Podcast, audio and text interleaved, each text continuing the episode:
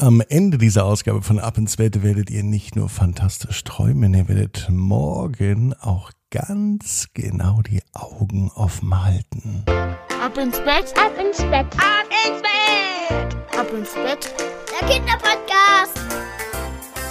Hier ist euer Lieblingspodcast. Hier ist Ab ins Bett mit der 501. Gute Nacht Geschichte. Heute am Sonntagabend am 9. Januar. Schön, dass ihr mit dabei seid. Gestern gab es die 500. Gute Nacht Geschichte, nämlich das große Schäfchen zählen. Wenn ihr auch mal Schäfchen zählen wollt, dann hört euch die längste Episode, die es jemals von Ab ins Bett gab, an. Die gibt es überall, wo es Podcasts gibt. Das große Schäfchen zählen, die Folge von gestern, die 500.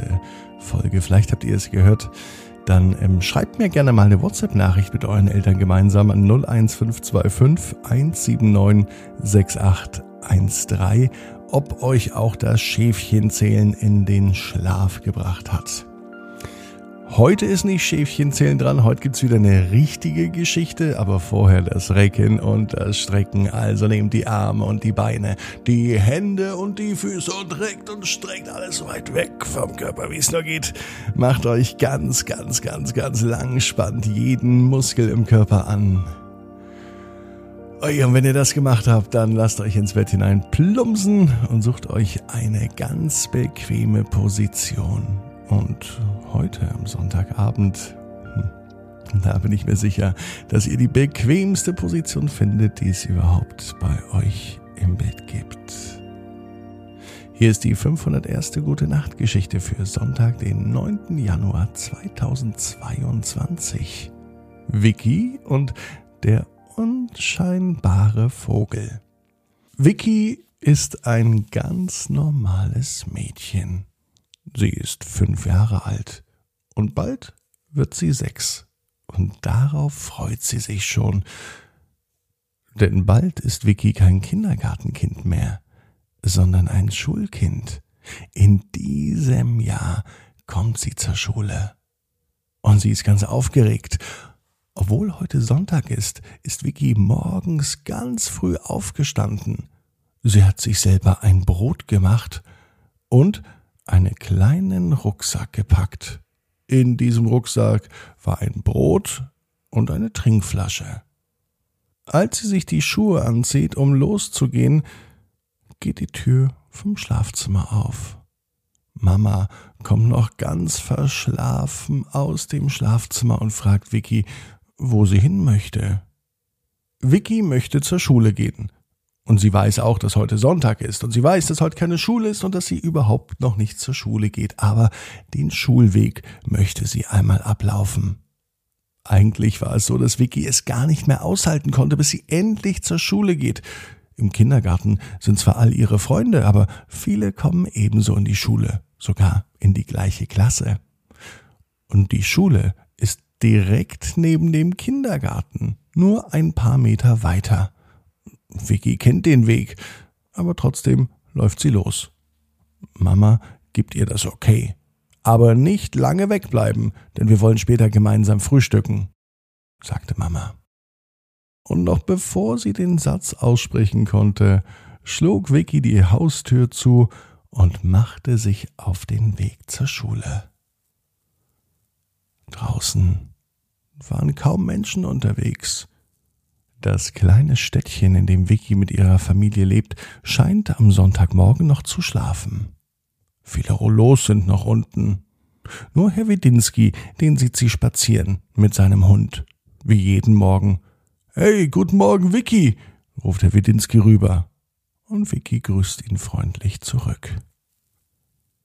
Den Weg zum Kindergarten kennt sie eigentlich kennt sie auch den Weg zur Schule, aber dann macht sie eine Entdeckung, die sie noch nie gesehen hat. Direkt neben dem kleinen Weg vor der Schule scheint ein Denkmal zu sein. Ein ziemlich kleines Denkmal. Sie hat es nämlich noch nie gesehen. Es versteckte sich hinter einem Busch. Vicky schaute sich das Ganze genauer an. Es sah aus, Nein, es war kein Denkmal, denn es bewegte sich, es war ein kleiner Vogel, graue Federn hatte er. Er sah fast aus, als ob er ganz rund war. Vielleicht ist ihm kalt und er plusterte sich auf. Vielleicht kann Vicky helfen. Sie fragte den Vogel, warum er so dasitzt und aussieht wie ein Denkmal, ob er sich denn nicht bewegen kann oder gar nicht mehr fliegen möchte, warum er so aufgeplustert ist. Vicky hatte viele Fragen. Der Vogel konnte ihr aber nicht antworten, oder er wollte es nicht. Der Vogel sagte stattdessen Vicky, ich lade dich ein. Komm mit, wir machen einen kleinen Flug.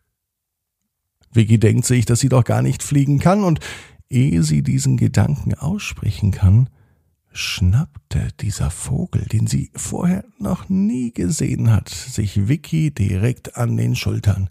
Er griff mit seinen Krallen an Vickys Jacke, hob sie hoch und flog mit ihr in die Lüfte. Er stieg höher und höher. Vicky quietschte vergnügt und sie wedelte ganz wild mit den Armen, so als ob sie selber fliegen wollte. Der Vogel konnte da nur ein bisschen grinsen und sagte, dass er sie fest im Griff habe, und das Flattern der Arme, das kann sie ruhig sein lassen. Sie soll sich lieber auf die Aussicht konzentrieren. Und sie soll sehen, wie schön ihr kleines Städtchen von hier oben aussieht. Und das war wirklich sehr, sehr schön. Von hier oben erkennt sie Herrn Wedinski, der mit seinem Hund spazieren geht. Von hier oben sieht sie auch die Schule, den Kindergarten und natürlich auch den Weg. Und nun dreht der Vogel eine große Runde und er kreist über Vickys Haus. Durchs Fenster zum Esszimmer erkennt Vicky, dass der Frühstückstisch schon gedeckt ist. Ich muss nach Hause, sagte Vicky. Das Frühstück, meine Eltern, sie warten auf mich. Der Vogel setzte Vicky direkt vor der Haustür ab, und es war eine sehr, sehr sanfte Landung. Vicky dreht sich um und möchte sich bei dem Vogel bedanken.